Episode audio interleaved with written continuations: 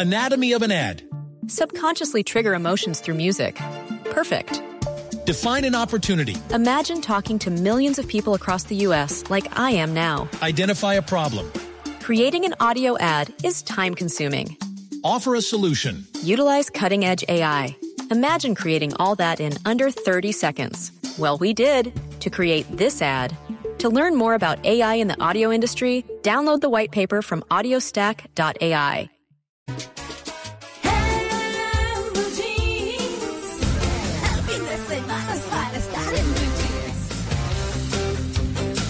Bueno, muy bien, a las 8 y 38 minutos de la mañana, 9 y 38 aquí en los Estados Unidos, pues bueno, vamos a hablar con un invitado de la que yo soy fan, tengo que confesarlo.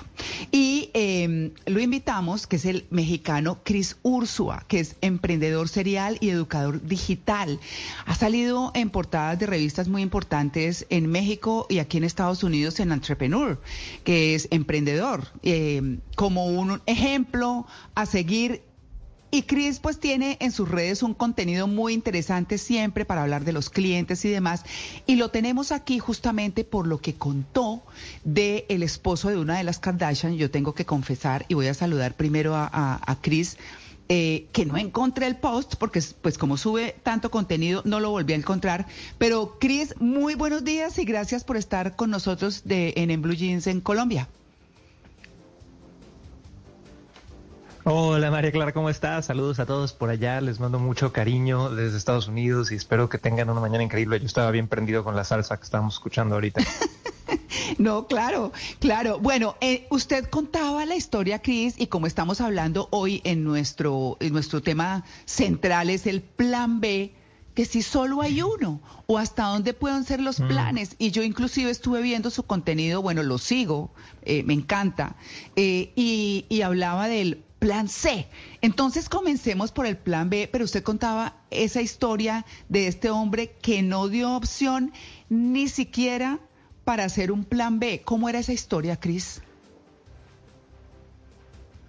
Claro, y esta es una súper historia para arrancar la mañana, chicos, así que atención. Uno de los bateristas, músicos más famosos de todo el mundo es un americano de California que se llama Travis Barker. Y Travis cuenta la historia de que cuando él tenía 13 años, él decidió que quería ser baterista. Quería hacer ruido, tocar los tambores, ser músico, lo que fuera, ¿verdad? Y empieza a crear pues una pequeña carrera, como muchos adolescentes y demás, y obviamente toda la familia se oponía a esto. Y una de las cosas que su papá le decía todos los santos días era, hijo, nada más no te me tatúes, porque si te tatúas, ya no tienes plan B, ya no, o sea, nadie te va a dar un empleo formal, nadie te va a poder ayudar en un trabajo normal si esto de la música no funciona. Y Travis cuenta la historia en entrevistas hoy por hoy que él, a través de su necedad y su terquedad, dijo, me voy a tatuar todo para no tener un plan B. Y es una historia muy interesante porque claramente es, una, es, es, es, uno de los porcentajes pequeños. Esas personas tan enamoradas, apasionadas, obsesivas con su meta, que hacen todo por ir por el plan A desde el día alguno ignorar el plan B, pero hoy por hoy lo volteas a ver y pareciera que le funcionó porque el tipo está casado con una de las Kardashian, tiene siete empresas, turea por el mundo y, es una gran historia de determinación para mí. Claro, Cris, eh, aquí entonces entramos en materia, porque esa es la historia que nos tiene aquí hablando, y entramos en materia de decir, ¿qué es el plan B? O sea, ¿qué tiene que ser un plan B? ¿De dónde nace un plan B? Yo creo que si lo vemos bien objetivamente, el plan B nace, y vámonos a la psicología profunda, nace desde el miedo a fracasar. Porque cuando nosotros ponemos el plan A, por decir algo, oye, quiero que mi empresa tenga esta facturación, quiero poder obtener ese empleo, quiero poder bajar de peso, quiero tener esta esposa, este marido, lo que fuera, y de repente vemos que esa meta va a tener retos, va a tener obstáculos, ahí es cuando el ser humano se pone frente a una decisión de decir o me mantengo con el plan A o me voy al plan B. Y el plan B siempre es estratégico, sí, es, es algo que de hecho yo diría que tiene mucha sabiduría, ¿no? Lo único que yo le diría a la gente es que cuando tu plan B ya te destruye la meta, es decir, cuando ya el plan B es una aceptación total de que me rendí en mi meta original, mm. creo que creo que allí estamos perdiendo un poquito de, de, hambre, ¿no? Y muchas veces el plan B tiene que seguir con la misma meta, pero tiene que ser una forma diferente de alcanzarla. No sé si me explico, María Clara. Sí, eh, eh, digamos, eh, Cris, ahí lo que yo le estoy entendiendo es, uno puede tener el plan B y está ahí, pero los tiene que llevar en paralelo o, es que, porque yo estaba, mientras yo lo escuchaba, yo decía, bueno, y entonces eh, cuando una persona eh, se va a pensionar y empieza a construir desde antes una actividad que muchas veces no tiene nada que ver con su profesión, con lo que está ejerciendo, pero tiene que ver mucho con su gusto, con lo que le, eh, con lo que le llena la vida también y que no lo pudo ejercer todo el tiempo, antes porque estaba dedicado a su plan A, entonces uno rompe con lo anterior em, o va paralelo, e, esa parte quisiera como que, como que la mm. explicara. Claro, me encanta. La realidad es, yo tengo una frase con lo que opero y es que si algo no está roto, no lo rompas.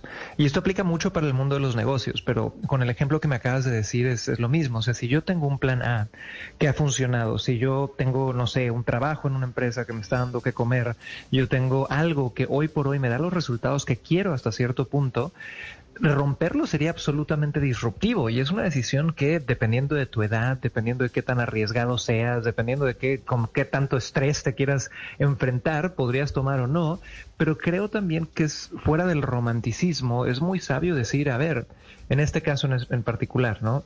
Yo llevo toda la vida trabajando para una empresa, voy creando mi plan B como formato de un emprendimiento, por decir algo, es muy sabio el poder poco a poco ir construyendo ese emprendimiento hasta que reemplace tus ingresos o que cuando te pensiones tú tengas parte de lo que tienes de pensionado con parte de lo de tu emprendimiento. O sea, creo que aquí la clave es entender algo que se llama pensamiento estratégico. Y los seres humanos nos cuesta mucho eso porque normalmente somos emocionales. Mm. Más los latinos, somos arrancados, somos del momento, se nos calienta la cabeza y tomamos decisiones que para acá, para allá, sin dar freno y sentarte una hora, agarrar lápiz y papel y decir, ¿qué quiero de esta situación? Qué quiero de esta vida, qué quiero de mi dinero, qué quiero de mi relación de pareja mm. y ver que no es blanco y negro, ver que no es nada más estoy o no estoy, hago o no hago, siempre hay un matiz de grises en medio que podrías decir, oye, pues igual y no renuncio para irme por mi emprendimiento, igual y tengo los dos, igual y abro una tercera empresa, igual y se me ocurre alguna otra idea. Entonces, yo creo que aquí es como un grito a toda la gente que nos escucha de sentarnos a ser estrategas con todo lo que hacemos a nivel vida y a nivel negocios. Claro. Eh, Cris, bueno, entonces estamos viendo un poco que, que quizá el plan B también es un camino alternativo para llegar al éxito del plan A. Pero ¿qué ocurre si mi plan B es, es o, o más bien, qué tan buena idea es que mi plan B sea completamente contrario a mis habilidades? Es decir, yo hago radio, pero quiero que mi plan B sea hacer mil hojas. Entonces, pues sí, me, quiero lanzar a hacer mil hojas y entonces tener un emprendimiento. ¿Es, ¿Es sano o me quedo en el camino de lo que conozco? Mira, aquí me voy a poner muy filosófico porque ¿qué es lo que está bien y qué es lo que está mal? ¿Qué es lo que es sano, lo que es insano? Al final del día, creo que vida es una, ¿no?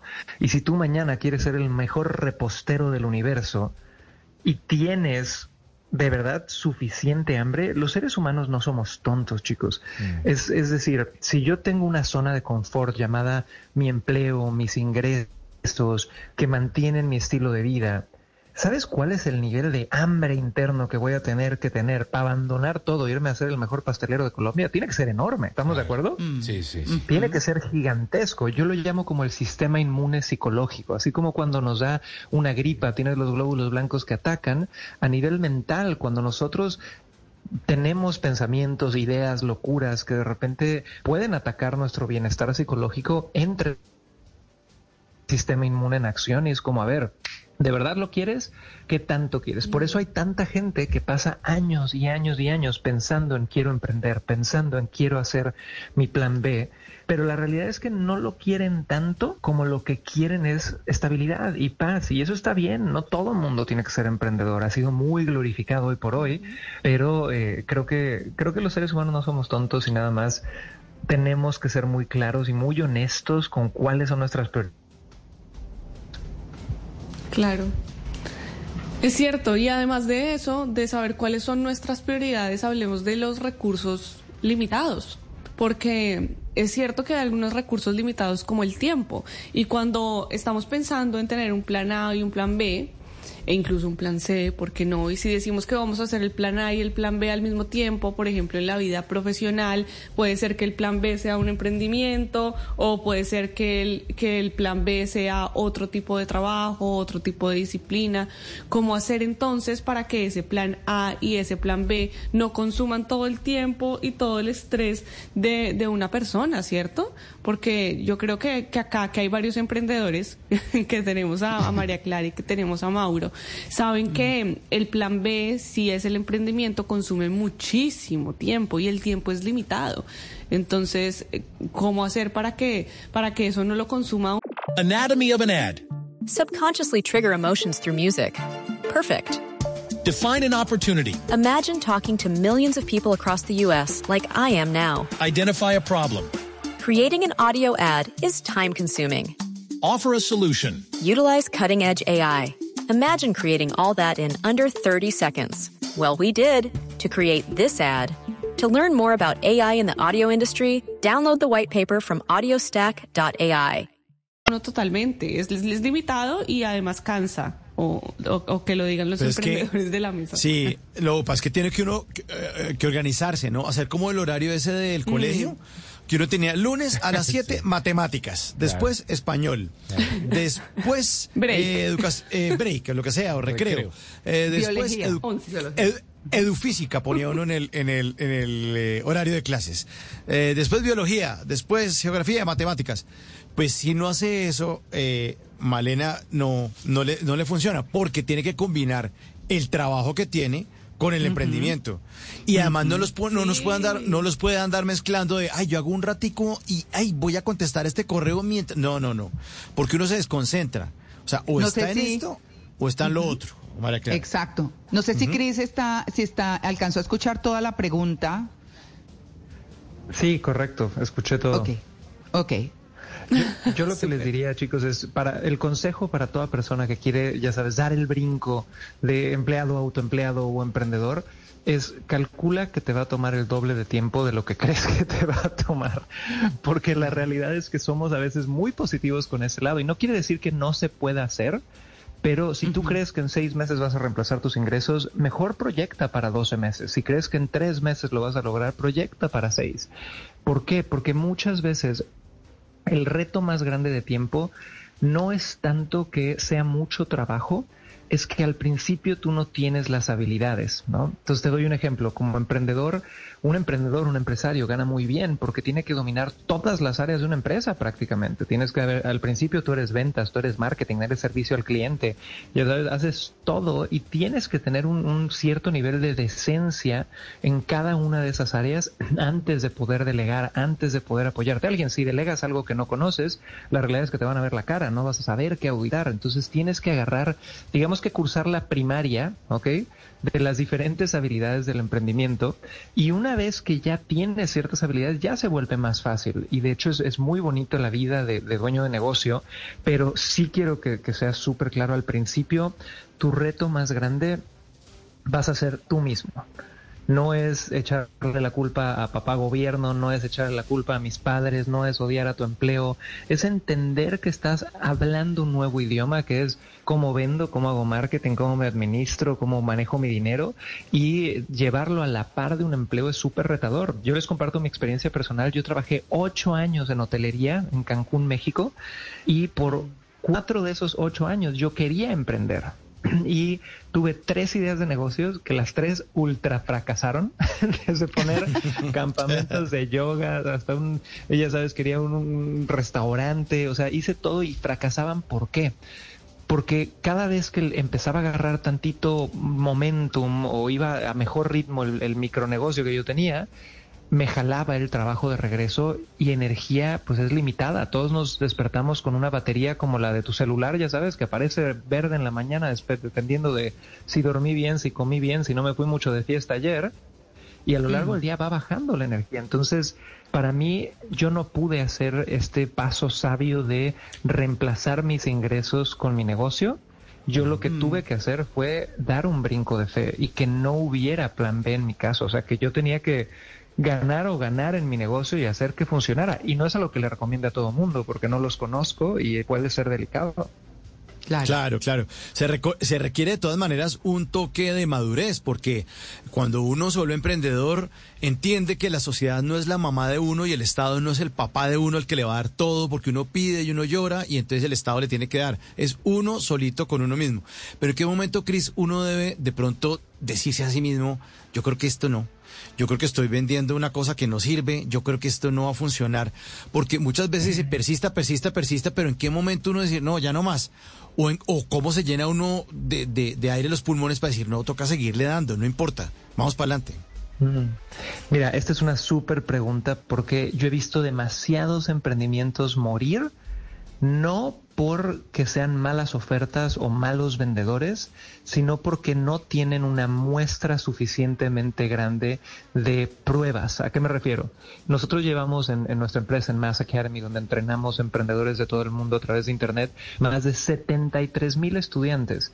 Y he tenido casos de personas que me dicen, Cris, es que ya le dije mi idea de negocios a 10 personas. Y las 10 me dijeron que no, que no se puede, que no les gusta, que no quieren, que no tienen dinero, que está muy caro, que tienen que meditarlo con la almohada, con el tío, con el primo, con el rabí, con la abuela. Y no me compraron, yo creo que es mala idea de negocio, ¿no? Y la realidad mm. es que no es mala idea de negocio. Nada más, tú todavía no tienes habilidades buenas de venta. Y es una muestra muy pequeña. 10 personas es muy poquito, más cuando el, el, emprendedor es novato. Entonces, una de las cosas que yo recomiendo es, si yo estoy en un negocio tradicional donde voy a salir venta cara a cara, que te avientes al menos 100 conversaciones de venta, 100 veces que hagas una propuesta antes de decir si este es un modelo exitoso o no. Y si es en Internet y yo voy a estar vendiendo uno a muchos a través de webinars o cualquier estrategia, que son muchas de las que enseñamos a diario, mínimo 500 a 1000 personas tienen que pasar por ese proceso mental de ver tu oferta y decir, mm, ¿me lo llevo o no me lo llevo? Porque solo cuando tienes tanto volumen ya en ese momento las muestras estadísticas pues no están sesgadas. No, no sé si me explico ahí. Sí, no, no, está, no, estamos aquí juiciosísimos. Sí, tomando nota. Sí, sí, sí, sí, la verdad. No, Cris, es que eh, a mí, para mí es una felicidad. Yo estoy como oyendo a mi cantante favorito en términos empresariales. de verdad. Te agradezco tanto. De no, verdad. de verdad que sí, me encanta. Y, y bueno, tenemos una última pregunta, Cris, pero antes de formulársela, nosotros sí quisiéramos que usted, por favor, nos dijera si nos acepta 10 minuticos más, eh, digamos que por ahí sobre las eh, 10 y cuarto hora de acá de los Estados Unidos, eh, para poder eh, cerrar el tema porque ya el tiempo no nos da. Tengo que checar ahorita con la agenda, pero con gusto les reporto en dos segunditos, ¿vale? Bueno, entonces, Luis Carlos, volando la pregunta. mientras tanto, mientras checa la agenda, eh, ¿qué porcentaje de emprendimientos o de planes B tienen éxito? Porque como usted lo decía, no todos tenemos estas mismas habilidades y destrezas. Yo no me considero en lo personal que tenga ni ese, ni ese espíritu para lograrlo, pero eh, podemos hablar de un porcentaje de casos de éxito porque no todo el mundo lo va a tener. Mira, es muy difícil hablar de porcentaje porque depende por la industria, depende de si es un emprendimiento que arrancó con financiamiento, si es un emprendimiento que arrancó nada más con mis ahorros, depende si es el primer emprendimiento o el segundo emprendimiento de la persona. O sea, hay muchos, muchos, muchos variables que van modificando la probabilidad de tasa de éxito. Pero yo lo que sí te puedo decir es que la fase donde más mueren ideas de negocio o donde más negocios mueren es en la fase de la idea. Todos hemos tenido ese momento eureka de estar en la regadera y decir, no, con esta me hago rico, soy el próximo Steve Jobs eh, colombiano, ¿sabes? Pero si no, no, si no ejecutamos, si no empezamos a tomar acción, si no empezamos a ir a ofrecer nuestro servicio, nuestro producto a alguien, Ahí es donde mueren la mayor cantidad de negocios. Una vez que la idea ya pasa a la acción, donde tienes un emprendedor que ya tiene un producto, un servicio y está tocando puertas, está haciendo webinars, está vendiendo de forma inteligente, yo te diría, y esto nada más de estadísticas personales, mm. si las personas tienen mentoreo, tienen apoyo, invierten en su educación y tienen una visión inteligente a largo plazo, estamos hablando 12, 24, 36 meses, hay una probabilidad enorme de tener éxito, éxito definiéndose como gano más de lo que invierto. Y hay probabilidad enorme, en nuestros estudiantes hablamos de arriba de un 50%. Pero cuando quieres de repente tú reinventar la rueda, cuando quieres, ya sabes, es hacerlo todo como el lobo solitario escondido en tu casa y, y, tú reinventando todo y no te das cuenta que ha habido millones de emprendedores y empresarios antes que tú, que hay de hecho estadísticamente, hay un libro que habla sobre la curva S, que es un ciclo repetitivo. Todas las empresas vivimos el mismo ciclo de siete años que se repite una y otra y otra y otra vez, que pasa de la idea a la atracción, al momentum, a la escala, al estancamiento. O sea, cuando tú entiendes la lógica de los negocios y te educas, todas tus probabilidades suben de tener éxito. Sí, para mí la clave es la educación y tomar acción, pero por toneladas, chicos. Claro, escuchar el mercado, dicen ustedes los que saben de, del tema. Cris, eh, son las, son las eh, 8 y 58 en Colombia, 9 y 58 acá en los Estados Unidos. Yo, yo eh, le dejo la inquietud, usted por favor nos avisa por lo pronto. Cris, recuérdenos, eh, yo le quiero hacer una pregunta imprudente porque es para que ustedes vean que se puede ser exitoso y sobre todo, está, Cris tiene cuántos años, ¿30, 33? Yo tengo 34, acabo de cumplir. Ah, ok. Bueno, para que vean, para que lo sigan, ¿cómo son sus redes, Cris, para que lo escuchen nuestros oyentes en Latinoamérica? Sí, por favor, búsquenme arroba Cris Ursúa, C-R-I-S-U-R-Z-U-A, en Instagram, en Facebook, y si me mandan un mensajito diciéndome que me vieron en Blue Radio, con mucho gusto les regalamos un mini curso sobre cómo pueden ustedes ir escalando su emprendimiento, arroba Cris Ursúa, Cris C-R-I-S-U-R-Z-U-A. Bueno, es Ursúa, yo diciendo Ursúa, ¿no? Bueno, muy bien. Cris. no pasa nada. Le, le, doy las gracias por si acaso, pero quisiéramos sí rematar el tema en el próximo segmento. Por favor, cheque su agenda y nos cuenta Haré por el todo, interno. todo lo posible, les aviso en un ratito. Muchísimas gracias, Muchas. chicos. Les mando mucho amor a todos. Muchas gracias. Bueno, son las 9 y 59 en los Estados Unidos, 8 y 59 en Colombia y Latinoamérica. Ya regresamos, estamos en En Blue Jeans de Blue Radio. Anatomy of an ad. Subconsciously trigger emotions through music. Perfect. Define an opportunity. Imagine talking to millions of people across the U.S. like I am now. Identify a problem. Creating an audio ad is time consuming. Offer a solution. Utilize cutting edge AI. Imagine creating all that in under 30 seconds. Well, we did to create this ad. To learn more about AI in the audio industry, download the white paper from audiostack.ai.